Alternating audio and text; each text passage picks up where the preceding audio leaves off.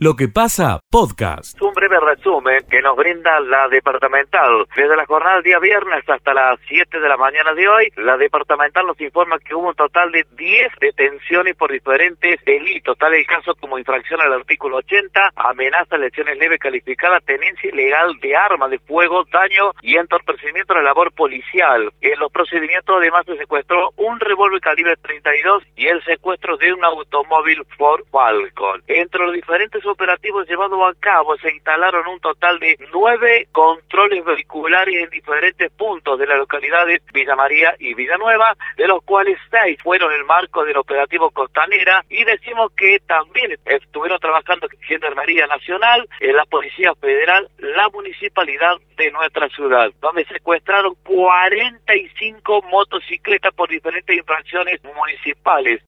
Escucha lo mejor de lo que pasa desde la localidad de Carreglobo porque el día domingo se denunció un hecho de robo. Ocurrió en la calle Alem sin número de esta localidad del departamento Río Segundo. Según señaló la policía del destacamento Carreglobo en su parte de prensa, este robo en una planta cerealera cuyos encargados del lugar el día domingo 26 se hicieron presentes en este lugar y se percataron que autores ignorados tras desactivar el sistema de alarmas y cámaras rompen el vidrio de un ventiluz y de la puerta de ingreso a las oficinas del lugar, violentan dos cajas de seguridad llevándose una importante cantidad de dinero en efectivo, chequeras en blanco, tarjetas de crédito, un celular y una notebook. Esto ocurrió en la localidad de Carrilobo durante el fin de semana, este importante robo en una empresa de esa localidad. La policía trabaja en materia investigativa en este hecho ocurrido, repetimos, el fin de semana en la localidad de Carrilobo. Escucha lo mejor de lo que pasa acompañado del secretario de Coordinación Regional Ángel Bevilacqua. Desde hoy temprano el ministro de Gobierno Facundo Torres recorre el departamento Unión entregando ambulancias a cada una de las localidades donde tiene pensado visitar en el día de hoy. Escucha lo mejor de lo que pasa. 3.000 corredores están inscritos para el Amanecer Comechingón, la ultramaratón que se desarrolla habitualmente en la localidad de Yacanto, que tuvo un parate por la pandemia, vuelve ahora con una carrera tremenda con 3.000 inscritos ya y sin eh, corredores internacionales, ya que por la pandemia no van a llegar. De todas maneras, 3.000 corredores del ámbito local están esperando para esta participación que comienza este jueves y va hasta el domingo en la localidad de Yacanto. Escucha lo mejor de lo que pasa. Me gustaría hacer un pequeño comentario sobre lo que decías recién que te estaba escuchando sobre las vacunas en realidad en primer lugar. Y la verdad es que mi impresión, por supuesto, que más allá de los papeles y las certificaciones, lo que tenemos arriba de la mesa es una guerra de laboratorios mm. a nivel internacional en términos de negocios que mueven miles de millones. ¿sí? Y donde, por supuesto, detrás de esos laboratorios están los propios intereses de los gobiernos donde esos laboratorios están asentados, ¿no? De tal manera que así como va a haber dificultades para entrar a Estados Unidos si no tiene la Sputnik, también va a haber dificultades para entrar a Rusia o a China o a otros países en Asia, digamos, si uno tiene las vacunas hechas en Estados Unidos o Norteamérica. Claro. Porque en realidad no se trata básicamente de que, ala, si me vacuné con una vacuna norteamericana voy a cualquier lugar del mundo. No, no va a ser así porque las reacciones del otro lado también existen y tanto China como Rusia tienen intereses en términos de negocios, porque como decíamos recién, mm. detrás de todos estos laboratorios los negocios se miden en miles de millones de dólares. Y por supuesto que todos los gobiernos juegan en función de los intereses de sus empresas, ¿no? Bien. Es una, eh, suena loco, la verdad que suena loco, ¿no es cierto? Que este tema de la pandemia también tenga detrás un escenario de negocios de estas características donde la gente no se va a poder mover por cualquier lugar del mundo según qué vacuna tenga puesta, en uno o en otro lugar del mundo, ¿no? Claro, eh, sí, es una, una realidad, pero suena cruel, en serio, pero es así. Eh, Carlos, el tema de Brasil, la relación me preocupa un poquito, quiero preguntarte sobre esto. La relación en Mercosur, de Argentina y Brasil, están ladrando bastante, y discúlpenme la expresión, pero Bolsonaro está diciendo varias cosas, eh, están advirtiendo a la Argentina que, el que el que esté incómodo dentro del Mercosur que se retire. Eh, ¿qué- ¿De qué es, qué es el fondo de todo esto, Carlos? Bueno, en el fondo, por supuesto, está el debate en relación a qué perfil tiene que tener el Mercosur, porque el presidente de Brasil, y quiero decir Brasil, quiero separar a Brasil del presidente de Brasil, Ujú. Porque el presidente de Brasil y su ministro, este señor Guedes, son obviamente actores que quieren abrir la economía fuertemente. Quiero separar eso porque, ¿te acuerdas? No sé si en algún momento lo mencionamos, la Unión Industrial de San Pablo y las cámaras empresarias brasileras están del lado del gobierno argentino. Es decir, están criticando su propio gobierno porque temen una apertura económica indiscriminada que deje mal parado a los sectores industriales que requieren algún esfuerzo en términos de protección o que siempre lo han necesitado. Pensemos, Miguel, que el complejo industrial de San Pablo, del estado de San Pablo, eh, equivale a toda la industria de toda Latinoamérica junta. De tal manera que, por supuesto, ya hay un sector fuertísimo, donde a mí particularmente me llama la atención que Bolsonaro siga avanzando en esta dirección cuando los mayores complejos industriales brasileros le están diciendo que no quieren ir en esa dirección. De tal manera que este ruido, la verdad, es difícil de interpretar hacia dónde va, Miguel, porque siempre hubo bastante sintonía entre los gobiernos argentinos y brasileros en el sentido de que había que proteger a sus sectores industriales de la competencia externa, mucho más en un momento como este, digamos, post-pandemia, donde todo a nivel global está tan complicado, digamos. Bolsonaro en realidad quiere ir por una apertura muy fuerte de la economía brasilera, lo cual pone en riesgo a una parte importante de sus sectores productivos, básicamente a los complejos industriales, ¿no? Sí. O sea que la verdad es difícil de discernir hasta dónde va esto. A mí me da la impresión de que, por supuesto, el cortocircuito entre el gobierno argentino y el gobierno brasilero eh, no tiene retorno, no tiene retorno. Eh, no tiene retorno mientras Bolsonaro siga siendo presidente de Brasil, por supuesto, ¿no? Claro. Eh, la verdad, Pero fíjate eh, vos que, la verdad es preocupante. ¿cómo será que no los une el amor sino el espanto, como uno decía alguna vez, ¿no es cierto? Que Lula eh, ha llegado a un acuerdo con Enrique Cardoso, ¿te acordás? Sí. Enrique Cardoso fue presidente de Brasil antes sí, de Lula. Sí, súper sí. peleados, y ahora están abrazados porque están diciendo acá hay que ir juntos porque hay que enfrentarlo a este tipo, digamos, que, que está tomando decisiones que están totalmente por fuera de los intereses de los sectores empresarios de Brasil. Sí. Fernando Eh, Enrique Cardoso ha representado siempre, históricamente, los sectores empresarios brasileros y particularmente al sector industrial de San Pablo. Pero eh, también, Carlos, Uruguay está en una línea parecida, no tan furibunda como la de Brasil, pero eh, de los Sí. uruguayos, o el, en Eso todo caso el más- gobierno. Sí, eso es mucho más entendible y mucho más racional. ¿Por qué? Porque Uruguay no tiene sectores industriales que defender. Ah, bien. Bien. Eh, Uruguay y Paraguay siempre han sido de alguna manera perjudicados por eh, la política del Mercosur en términos de defensa de los sectores industriales. Porque si Brasil y la Argentina se ponen de acuerdo, dicen, che, vamos a proteger a los sectores industriales, entonces ponemos altos aranceles para el ingreso, suponete, de vehículos extra Mercosur, de autos o de maquinarias, porque tenemos fábricas que queremos proteger, entonces se pone un arancel externo que es alto para evitar el ingreso de esos productos. El, el problema el problema uruguayo cuál es? Que ellos tienen entonces que pagar importaciones caras que vengan extra Mercosur, pero no tienen ningún beneficio en términos de proteger a una empresa local. Entonces los uruguayos y los paraguayos dicen, sí, acá está bien. Argentina y Brasil históricamente han puesto aranceles altos de importación que impiden importaciones de productos de otros lugares del mundo para proteger a sus sectores industriales. Yo tengo desde Uruguay o Paraguay que pagar productos caros extra Mercosur, tengo que comprar los productos argentinos y brasileros, que son más baratos, pero en realidad este, no tengo nunca el beneficio de que voy a generar empleo con eso, porque no tengo sectores industriales. Escucha lo mejor de lo que pasa.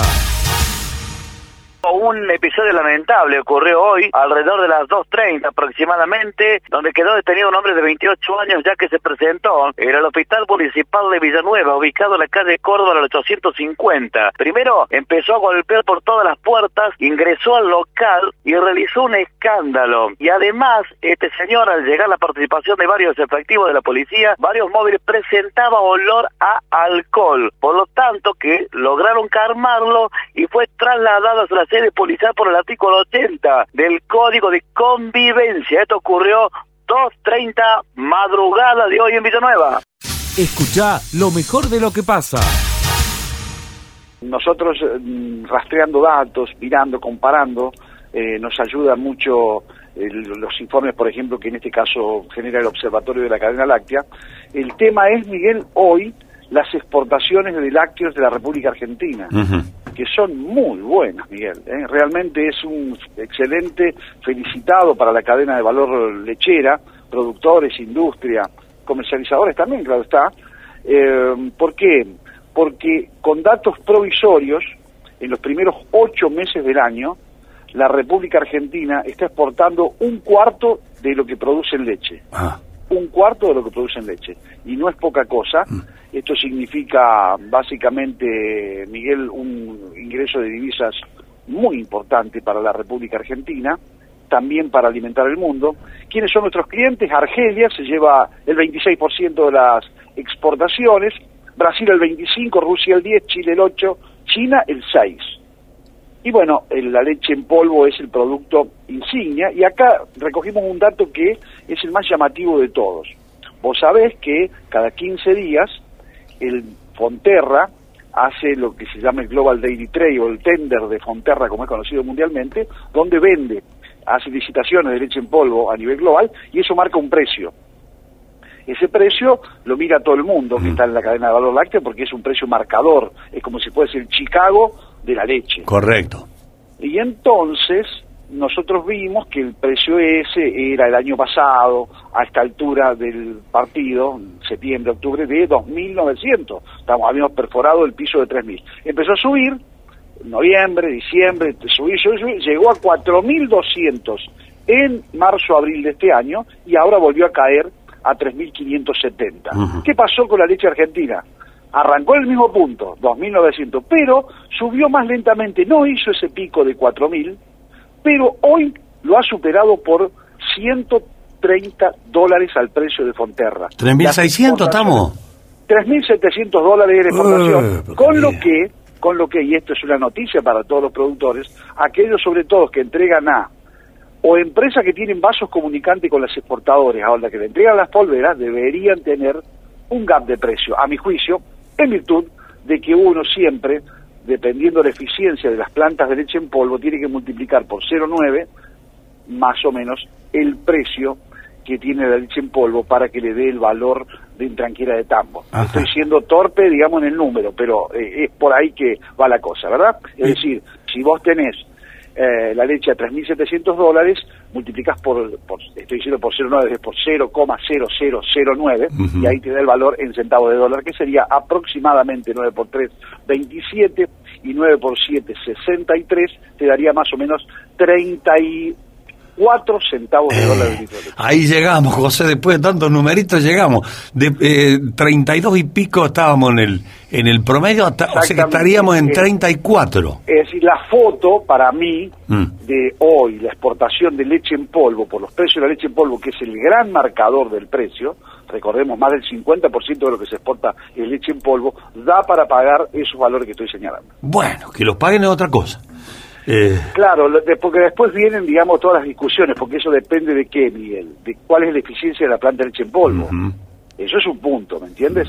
Y el otro punto es si logró vender, porque es un precio promedio, ¿a quién le vendió? ¿A cuánto? Entonces dice, no, parame, el mix de producto mío, dice la polvera, la, la empresa que, que, que- o que- es tanto. No, pero acá no tenés este costo y este costo. Después, digamos, para la hora Sí, de sí. buscar números, de ser contable, crea- eh, digamos, creativamente contable, este, hay un montón de distancias. Pero bueno, el punto es que, a mi juicio, hoy, ese precio de exportación da un poco más da un poco mejor que el mercado interno. Pero es fantástica la noticia. Para un martes después de, de feriado en Villa María, aunque los tamberos siguieron laburando, es una buena noticia, José. Muchas gracias. Bien, Miguel, eh, eh, cierro y perdoname porque a- nos acaba de llegar la noticia que está a punto, yo creo que vos ya la tenés, digamos, una de esas la has eh, dicho y no y, y soy torpe. Perdóname si, si pienso que no, no te venía escuchando. Eh, nos acaban de avisar que en breve, a- eh, quiero ser preciso con la con la con la con la fecha, eh, desde difusión de Córdoba nos han avisado que está la presentación del concurso de quesos. Se va a hacer, Miguel, el concurso de quesos 14 y 15 de octubre en las instalaciones de la Sociedad Rural de Villa María. Segundo concurso provincial de quesos, primer concurso de manteca y primer concurso de, de dulce de leche. Todo esto se presenta, Miguel, ¿cuándo? Este 29 de septiembre, mañana a las 10 en la ESIL. Escucha lo mejor de lo que pasa. Nosotros estamos ubicados con nuestra unidad de exteriores aquí en calle Mendoza al 1566, en la misma cuadra de la farmacia Chiodi. Aquí vivió Mariela Besonar. Aquí vino Mariela Besonar a vivir un tiempo con su hija, no con sus dos varones, pero ingresaban aquí a visitar a su madre. Y hemos buscado testimonios, lógicamente, cómo era Mariela Besonar. También hemos hablado con un comerciante, con el farmacéutico. ¿Lo conocían? ¿La conocían a Mariela Besonar? ¿Ingresaba Rodolfo del Pino? ¿Había algún tipo de discusión? ¿Discutieron en algún momento? A ver qué dicen. Vamos a escuchar. ¿Conoce el caso? Sí, sí, lo conozco de años. Sé que ha habido nuevas pruebas, pero no, no estoy muy interiorizada en el tema. ¿Y en el piso donde usted trabaja o en ese lugar vivía ella? ¿Cómo es? Sí, tengo entendido que vivía en el quinto piso y en- actualmente yo estoy trabajando. ¿Qué lectura le hace a este caso? 16 años de la desaparición. Y sí, es todo una falta de justicia, no se han encontrado pruebas, pero tengo entendido que bueno, en algún momento irá a haber justicia, ahora hay nuevas pruebas, en algún momento sabremos la verdad. ¿Va a participar en la, en la marcha que se va a estar realizando 19.30, la marcha de las velas? Sí, sería interesante, aunque sea un ratito porque como yo trabajo, así que sí, me parece bárbaro. Gracias por sus testimonios, señora. No, gracias a usted. Sí, ocasionalmente venían a comprar, muy de vez en cuando, sobre todo ella, no tanto los chicos, pero sí, de vez en cuando estaba. Yo la conocía porque estaba más que nada por el, por el edificio que está cerca, de- más de vista que otra cosa. ¿Nunca notaste nada raro, nerviosismo, nada por... No, no, no, la verdad que hace ya también hace muchos años, pero no, no, normal. Me parecía siempre sonriente, alegre, no, no era, no tenía ni un signo de, de nada, digamos. 19.30 horas aproximadamente está prevista una marcha. ¿Cómo lo ves eso? ¿Qué lectura le haces? Me parece muy bien todo lo que sea en pro de, de- de presionar, digamos, de, para que esto se esclarezca de una vez por todas. Me parece muy bien, sí, sí. Señor, buen día, ¿cómo le va? Buen día, buen día. Hoy hay una marcha por el caso de Mariela Bersonar, se cumplen 16 años de su desaparición. ¿Cómo lo ve usted? ¿Va a estar participando? Bueno, me parece bárbaro que se traiga a memoria eso, lo que pasó con Mariela. Yo creo que es un caso a resolver, que realmente todos debemos apoyarla y que bueno, ahí estaré para también pedir por ella para que la justicia obre a favor de Mariela. Va a estar en la plaza hoy. Sí, señor. Muchas gracias por su testimonio. No, por favor. Bueno, esto es lo que pudimos recorrer, recoger en la mañana de hoy, Miguel, con diferentes voces eh, que pasaban por aquí y también la gente que trabaja, que vive en este mismo lugar. Aquí se realizó la primer marcha hace 16 años. Fue cobertura, lógicamente, de Radio Villa María. Aquí se marchó un sábado por la noche, alrededor de las 20.30, donde había salido Mariela y después nunca más se supo. Hoy, después de 16 años, vuelven a marchar amigos familiares y queda latente la pregunta, ¿estarán los hijos acompañando por Mariela Besonar, por su madre para que se haga justicia? Escucha lo mejor de lo que pasa. El clamor por Schiaretti presidente 2023. Ansiedad de algunos hinchas. De algunos, sí, podría ser. Es un poco así, porque se trata de un grupo de intendentes del departamento Colón que ayer iban a hacer un lanzamiento, finalmente lo bajaron a ese lanzamiento, porque querían exponer públicamente esta petición al gobernador. que sea candidato a presidente en el año 2023. ¿Quién encabezó esta movida? El intendente de La Calera, hablamos de Facundo Rufeil, quien es primo de Rodrigo Rufeil, Ajá. que es el jefe de campaña del Frente de Todos. Ah, pero mira cómo, Ah, se, Mira cómo se va acomodando las cosas. El rulo se va armando. Se va armando. Bueno, el, el grupo se llama eh, Argentina merece más, Argentina merece a Juan. Ese era el lema Ah. del lanzamiento o virtual lanzamiento de la candidatura. ¿Ya habrá- habrían contratado al cuarteto que hiciera el tema? y capaz, porque ya era Sí, casi un jingle sí, la claro, canción. claro, ¿no? claro. Ya era casi un jingle la- la- el lema, ¿no? Bueno, este se iba a lanzar, este operativo se iba a lanzar allí en la calera, finalmente fue bajado por la propia provincia, pero está dando vuelta esa posibilidad. ¿Y por qué está dando vuelta? Porque el gobernador no puede ser reelecto en 2023 y tampoco creo que le gustaría demasiado ser candidato a diputado nacional. Porque en 2023 lo único que se va a elegir para Córdoba es diputado nacional en, en relación a los cargos nacionales, ya que ahora estamos eligiendo senador y diputado. Claro. Así que diputado no lo veo a Chiaretti. No. Por ende, la proyección que tiene es buscar ser candidato a presidente. No Y- tiene otra. Si tiene ganas. Y si tiene ganas. Si quiere. Claro. ¿Y ahora con quién? Porque claramente el propio Facundo Torres y las autoridades de, de Hacemos por Córdoba han definido una estrategia claramente contraria al kirchnerismo. Mm. Nosotros no tenemos nada que ver con el kirchnerismo. De hecho, la plataforma de campaña para esta segunda parte de, de las elecciones legislativas se van a enfocar en los mismos puntos que Juntos por el Cambio, es decir, que buscan el mismo electorado. Hacemos por Córdoba como, como Juntos por el Cambio. Lo charlamos la semana pasada en la columna Sí. que hacíamos. Por ende, me parece que Schiaretti va a profundizar en los próximos años este perfil anti-K. Ahora, ¿con quién se reuniría para ser candidato a presidente? Allí tendríamos que empezar a hilar bastante fino, ¿no? ¿Cuáles son los peronistas que han quedado fuera del, del kirchnerismo? Y uno piensa en Eduardo Dualde, por ejemplo, piensa en Roberto Lavagna, otro del- de los Sí, hombres sí. que ha quedado fuera. E- Esa vertiente que eh, hasta el año pasado conocíamos como el peronismo federal, creo Exacto. que estaba el, Sí. intend- el gobernador de Salta, Peronismo federal. Eh, sí. Y, eh, Urtubey. Urtubey. Claro, Urtubey. que finalmente no pasó nada porque Massa se fue con el kirchnerismo y se desarticuló Bueno, todo. estaba Fernández también. Estaba, Schiaretti estaba. Eh, Alberto Fernández también estaba dentro de esa cúpula en su momento. Era uno de los que estaba y lo sacaron, exactamente. Pues Schiaretti estaba convencido de que era candidato que y por ahí se la une cosa. con Cristina. Sí, sí, tenés razón, Diego. Alberto estaba en ese, ¿Eh? en ese, en esa, en esa- esa política federal, digamos. Exacto, dos años antes, un año y medio antes de las elecciones. Bueno, ahora me parece que la idea es un poco esto, ¿no? Rescatar a todos los peronistas que han quedado fuera del armado, que son los menos, ¿no? Hoy claramente todos están bajo la estructura del PJ Nacional y del kirchnerismo. Córdoba, en este caso, sigue planteándose distinto, ¿no? El peronismo de Córdoba no tiene nada que ver con el peronismo nacional y por eso me parece que el planteo de estos intendentes, ir diciéndole, gobernador, usted no puede ser más candidato en la provincia en 2023, usted tiene que jugar en la nación y nosotros queremos que usted sea nuestro candidato. Pero pobre Juan tiene menos voz que la que tenía. Menos Voz. voz. Sonido de voz. Ah, sí. Lo veo afectado en su voz Sí. al gobernador. No sé si usted lo ve, lo escucho. Sí, habla más despacito, más pausado. Nosotros y lo hemos notado tiene aquí. cierta disfonía ahí, hay algo ahí. Pero eso no le impediría ser candidato a No, presidente. por supuesto, si está bien de salud. Pero, ¿y la edad que tiene? Claro, este es otro punto, ¿no? Es, ¿Y es qué quiere hacer él de su vida por delante? Es que Areti tiene un ajetreo político bárbaro, ¿eh? Sí, salvo Miguel eh, hacer lo que en su momento hizo José Manuel de la Sota. Cuando se fue gobernador, se retiró, estuvo dos o tres años sin eh, estar activamente en la política y luego volvió. Salvo que una vez terminado el mandato en 2023... Era más joven. Y era más joven, claro. Era más joven de la Sota, exactamente. Bueno, veremos cuál es el futuro de Schiaretti. Lo cierto es que gobernador no puede ser. Candidato a diputado, la verdad que no lo veo. ¿Será candidato a presidente por algún espacio eh, allí al medio entre el kirchnerismo y el macrismo?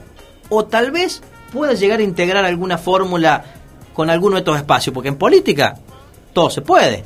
De acá a dos años, ¿quién dice que no se acerca un poco al kirchnerismo o se acerca definitivamente al macrismo? espera que pase el 14 de noviembre. Por eso, vamos a Ahí vamos a ver cómo queda toda esa ese escenario político del peronismo. Lo cierto es que el propio Schiaretti se ha sentido mucho más cómodo con el macrismo que con el kirchnerismo. Eso, Sí. ninguna duda. Y de hecho, las políticas y las propuestas que tienen para esta campaña están mucho más cerca de Juntos por el Cambio que, que del kirchnerismo. Pero asimismo, dentro de la estructura de Juntos por el Cambio, los radicales de Córdoba, el propio Luis Juez. Los del PRO no quieren saber nada con Schiaretti, ¿no? Entonces es muy difícil verlo en un armado nacional. Pero en política Sí, y hasta no lo ven a Schiaretti en un posible, hipotético, nuevo gobierno peronista como ministro de producción. Sería un batacazo ese también, ¿eh? Bueno, qué sé yo. ¿Con la cabeza de quién? ¿De Alberto Fernández de vuelta? No, no, nada a saber qué pasa en el Claro. 2023. Claro, es una quimera. No, no, no, digo, yo, dentro de las hipótesis Sí. pongo en juego esta, pero solo como hipótesis. Bueno, un ministerio también sería un buen lugar, ¿no?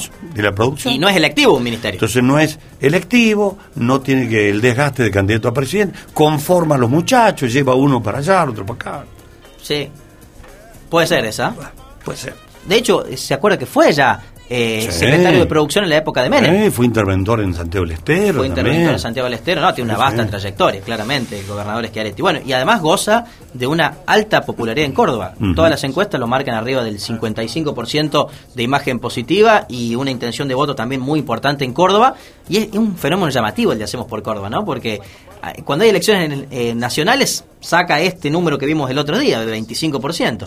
Pero cuando hay elecciones provinciales ese número va arriba del 50%. Sí, Es sí, sí. Impresionante. Lo que pasa, podcast.